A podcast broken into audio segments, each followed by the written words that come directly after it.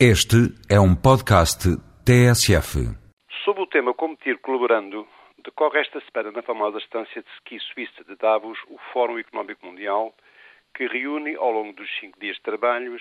cerca de 2.500 representantes de 90 países, entre os quais três dezenas de líderes políticos mundiais, uma centena de governantes, um milhar e meio de executivos de todo o mundo e ainda largas centenas de jornalistas, líderes de opinião e outras personalidades influentes da vida política e da economia internacional.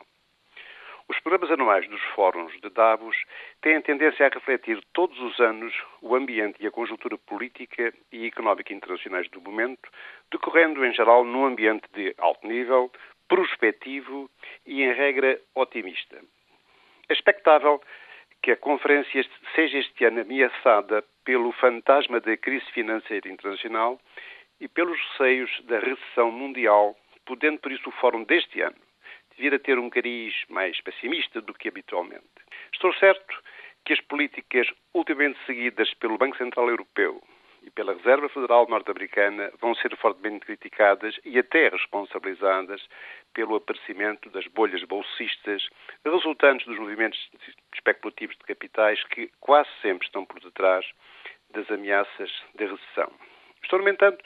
convencido que o ambiente recessivo em que o fórum irá decorrer não será suficiente para reduzir o tradicional impacto das conferências de Davos. Acredito mesmo que esta terceira ou oitava edição de Davos poderá ser decisiva na medida em que competir colaborando, que é o tema da conferência, pretende significar que a Europa percebeu que não basta fortalecer-se de forma isolada como um bloco económico e político, que vão longe os tempos em que a Europa e os Estados Unidos definiam sozinhos as regras do comércio mundial. E que é preciso enterrar o seu passado de potência colonial e afirmar-se como uma potência disponível para negociar em termos bilaterais com os novos e cada vez mais poderosos blocos emergentes. A globalização tem vindo a mover-se política e economicamente para a organização do mundo num conjunto de blocos, como está a acontecer com os 53 países da União Africana desde 99, com os 10 países da Associação de Países do Sudeste Asiático que decidiram, em novembro último, em Singapura, criar um mercado único até 2015, e outros que, copiando o modelo europeu, confrontam e desafiam a Europa a todo momento. Pelo que, para sobreviver no mundo multipolar do futuro,